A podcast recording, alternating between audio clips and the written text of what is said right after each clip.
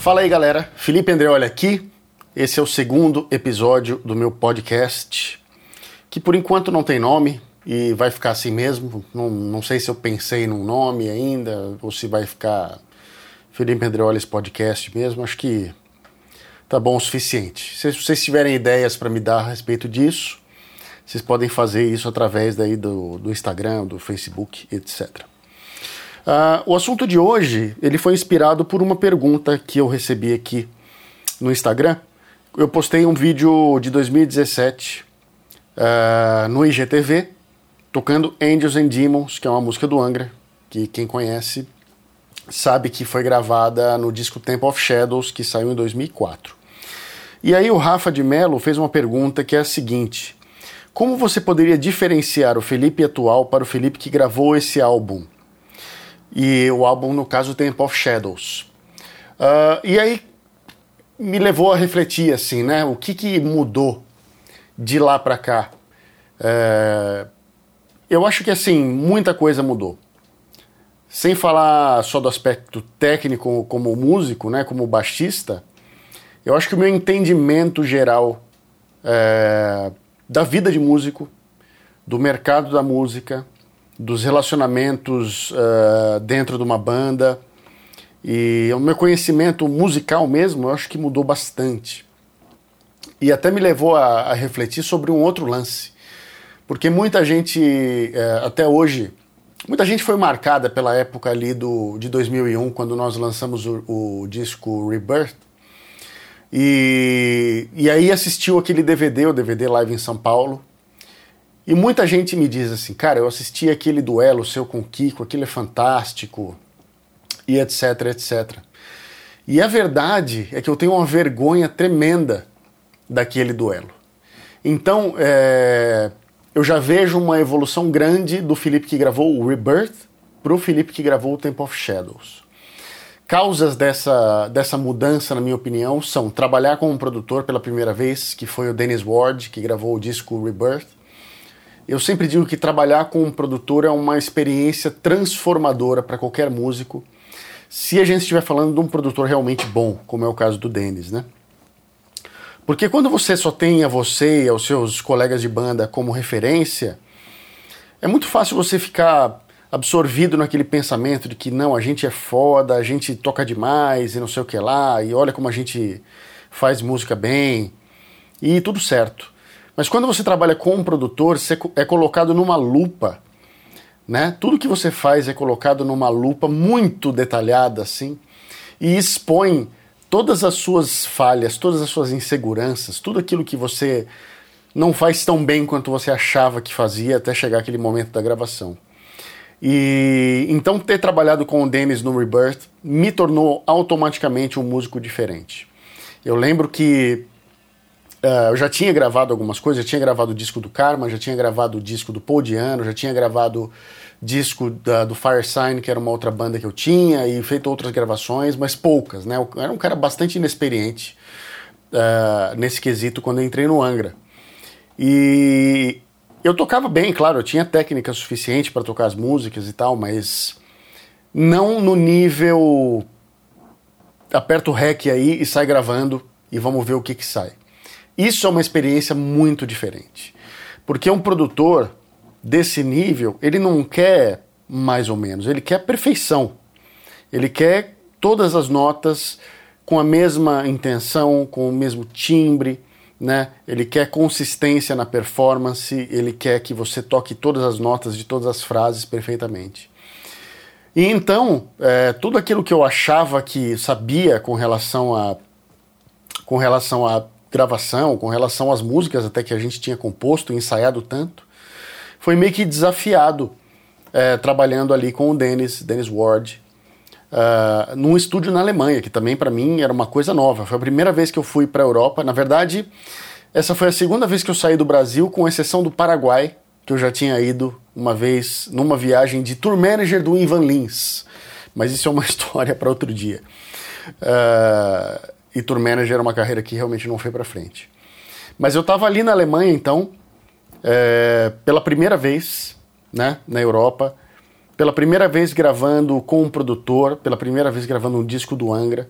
Eu tinha entrado no Angra há poucos meses e, e de cara assim, né, tive essa experiência de ir para lá, o que foi incrível e me transformou uh, como músico e como pessoa. Cada viagem eu acho que transforma sempre.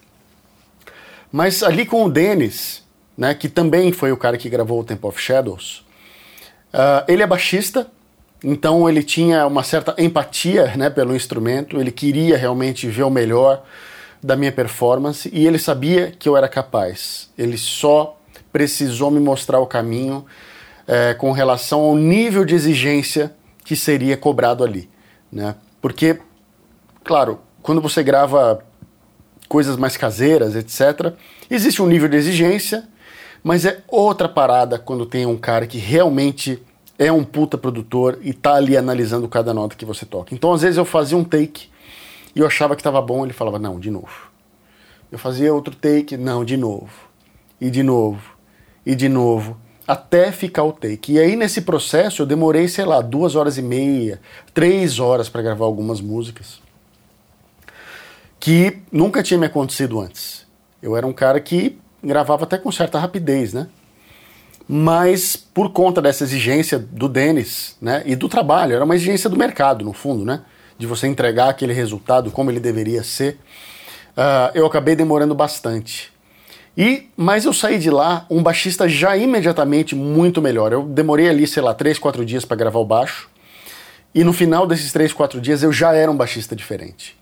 Então quando eu penso nessa pergunta, o, que, que mudou, né? O que, que difere você hoje para você de 2004 é muita coisa, porque de 2004 para cá, bom, sem contar que em 2004 eu já tinha gravado um disco, já tinha essa experiência, na verdade dois discos, porque o Dennis também gravou o EP Hunters and Prey, e embora tenha sido uma experiência mais curta, né, foram menos músicas, eu já tinha uma evolução, já gravei mais rápido, já fiquei mais confortável gravando. Uh, e o próprio Dennis elogiou a evolução, né? Percebeu essa evolução. O mesmo aconteceu com o Edu também. O Edu chegou cantando muito, gravou bem mais rápido e tal. Uh, aí no Temple of Shadows eu já tinha essas duas outras experiências, então foi melhor ainda a minha experiência. Tava mais à vontade ainda no estúdio. Então foi uma experiência bem legal. Mas é, de lá para cá já são 15 anos. Uh, e muitos e muitos discos na bagagem, muitas e muitas turnês.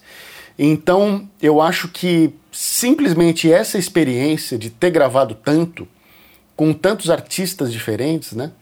Uh, e com tantos outros produtores que eu acabei trabalhando no meio do caminho, uh, eu sou um músico muito melhor. Isso não quer dizer que eu toco frases mais rápidas ou que, sei lá, que eu sou mais virtuoso. Eu não acho nem que é isso. Mas eu acho que existe uma maturidade muito maior uh, na hora de compor linhas de baixo, na hora de você imprimir a sua característica na música, fazendo o que é melhor para a música, né? E na hora de timbrar o instrumento, na hora de fazer o setup do instrumento para gravar, uh, em como você dosar a força com que você uh, vai tocar determinadas partes para que isso depois tenha um resultado mais favorável numa mixagem, etc. Então, eu acredito que eu hoje seja um músico muito melhor e eu acredito também que daqui a 15 anos, quando me fizerem essa pergunta de novo, eu espero estar 15 anos melhor. Né? E, se, e se esse crescimento eu perceber ele, porque isso nem sempre é uma coisa que as pessoas percebem, eu acho que é mais uma coisa que eu percebo. Uh, se eu perceber esse mesmo nível de crescimento, eu vou ficar muito satisfeito uh, porque eu sinto uma evolução muito grande. Eu toco as coisas hoje com um conforto muito maior.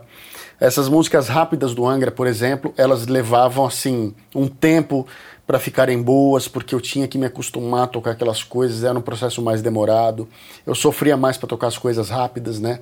Especialmente mão direita e, e a, a energia que você precisa para manter esse andamento rápido por um tempão, né? No Temple of Shadow a gente fez uma coisa legal que foi estudar as músicas que já eram rápidas em andamentos ainda mais rápidos, para que quando a gente fosse gravar, a gente estivesse bem confortável naquele andamento. E isso é uma coisa tipo academia, né? Você vai na academia levantar peso lá e você levanta, sei lá, 15 quilos de cada lado no bíceps E não é uma coisa que você faz no dia a dia, você não precisa daquela, daquele nível de força no dia a dia. Mas exercitar o teu músculo vai te deixar muito mais confortável para as outras coisas que exigem menos força. E foi mais ou menos um, um processo assim que a gente fez uh, nos ensaios para o disco. Então a Tempo of Hate, que é uma música que já é super rápida, ela é 185 BPM, a gente estudava, sei lá, 200, 205. E é claro que não sai muita coisa, mas aquilo vai te é, condicionando a tocar cada vez mais rápido, ficando mais confortável nessas velocidades.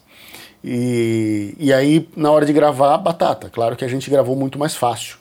Né? Todo mundo estava super em forma, já tinha feito uma turnê do Rebirth ali com 100 shows. Uh, a turnê também é uma coisa que faz muita diferença. É, quando você ouve aquele clichê de que é uma coisa você treino é treino, jogo é jogo, né? O clichê no fundo é esse. Treino é treino, jogo é jogo. Não tem nada mais verdadeiro. E na música eu ainda enxergo três etapas disso. Eu acho que a primeira etapa é quando você está estudando ali no seu quarto uh, e você tem um nível de evolução se você tocar X horas por dia no seu instrumento. Aí o próximo nível seria você ensaiar com uma banda, né? E aí, o que, que vai acontecer?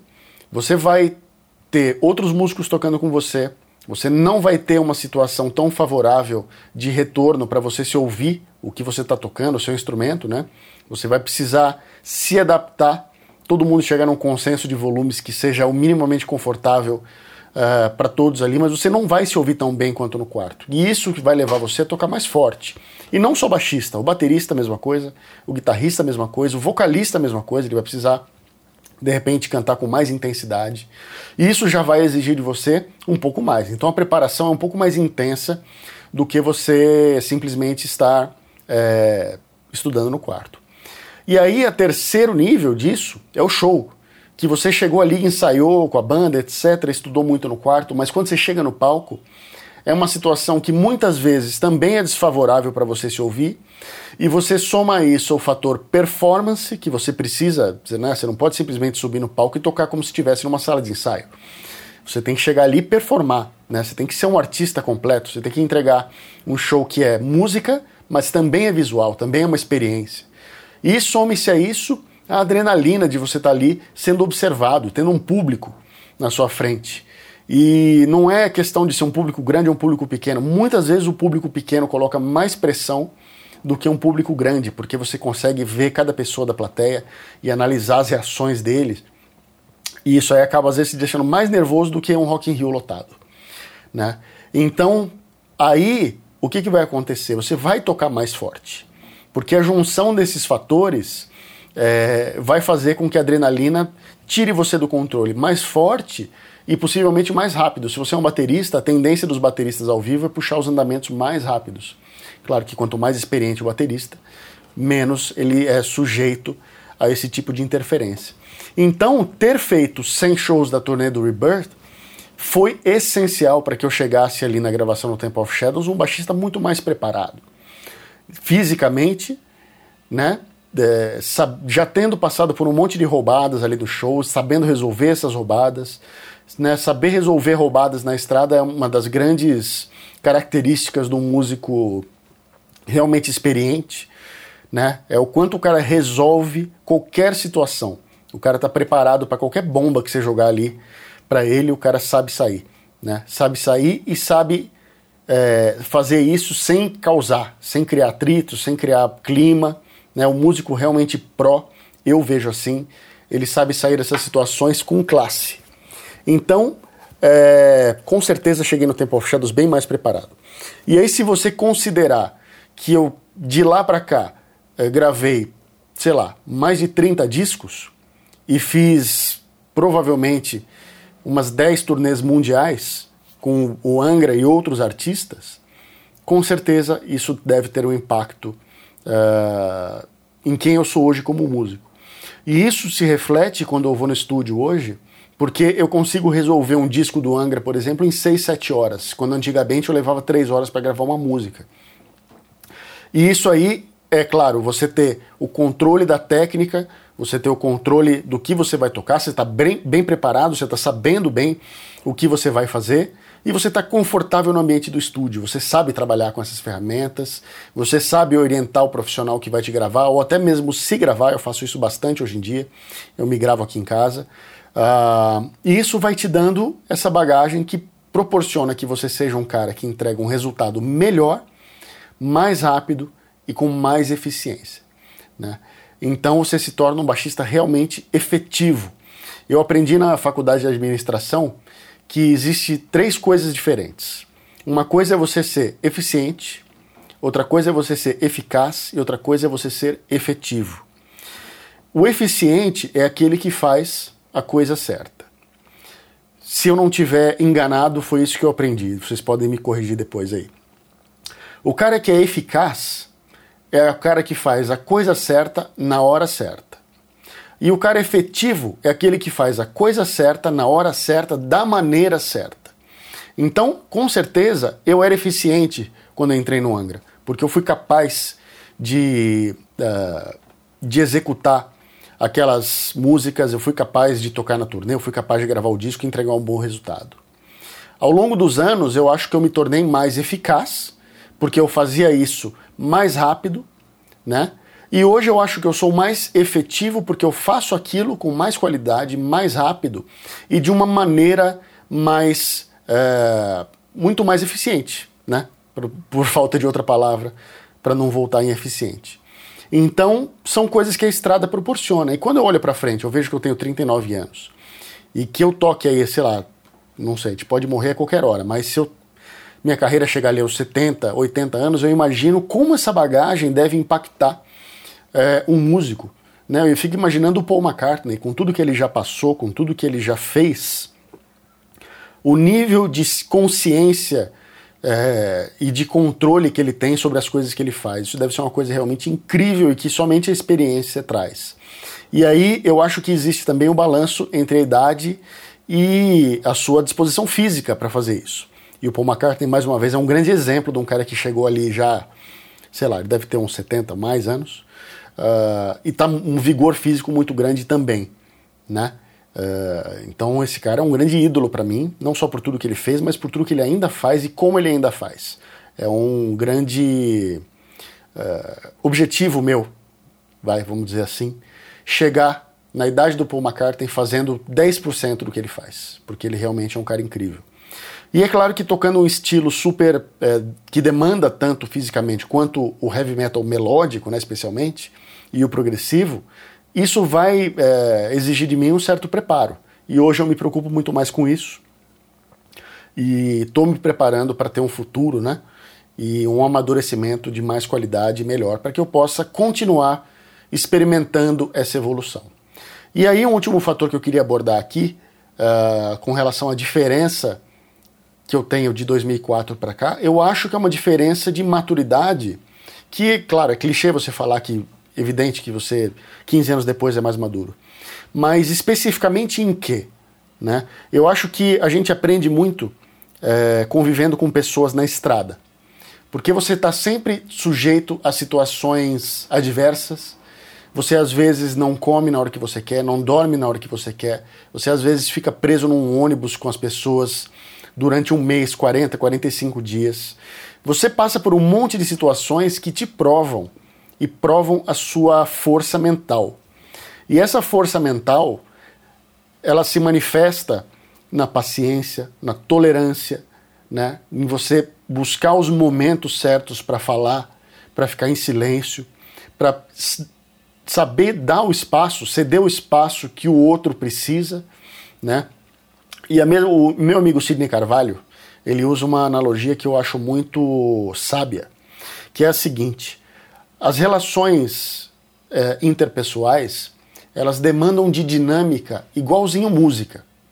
Então, da mesma forma que você não pode tocar uma balada esporrando o baixo com toda a sua força, na vida vão existir momentos em que você precisa ter a dinâmica mais baixa e vão existir momentos em que você precisa ter a dinâmica mais alta. Então vai existir um momento de você se colocar, de você falar, de você se impor, defender a sua ideia. E vai existir o um momento de você se calar ou aceitar ou ter paciência, saber estar pronto para ouvir. E isso aí eu acho que é um dos grandes desafios e que o Angra, mesmo sendo uma banda que passou por tudo que passou, com saídas e entradas de integrantes, altos e baixos, né, momentos trágicos e momentos de muita alegria, a gente aprendeu, eu acho, o segredo, a receita de como estar na estrada e buscar o respeito, buscar a tolerância e buscar harmonia. Isso eu acho que é bastante diferente do Felipe lá de 2001 ou de 2004. Porque eu não tinha essa experiência, eu não tinha como ter essa experiência e eu cometi erros ao longo da minha vida que são erros clássicos de um cara mais imaturo, né? Então, em determinado momento, você era um cara ali, eu, né? Eu era um cara ali de 23, 24 anos, que estava numa banda nacionalmente conhecida, já tinha viajado o mundo, estava gravando com produtores internacionais. Em algum momento, isso aí deve ter me subido a cabeça e eu fiz coisas no passado que hoje eu condeno. Nada grave, não, não fui tipo rockstar assim, mas eu acho que eu poderia ter agido diferente em algumas situações, né? Ter sido mais paciente, ter sido mais tolerante.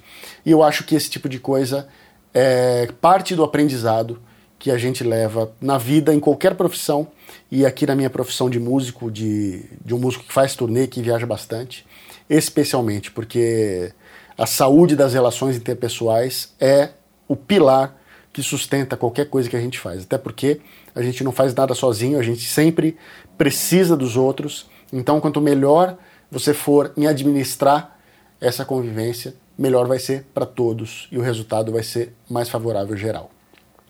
Certo, galera? É isso aí. Continuem sugerindo para mim é, assuntos para o podcast. Não deixem de compartilhar se você curtiu. Avisa a galera, nem todos estão sabendo ainda, uma coisa bastante recente, certo? E me sigam lá nas redes sociais, Instagram, Facebook, YouTube. Tô por aí e sempre que possível trocando uma ideia com a galera. Beleza? É isso aí, grande abraço.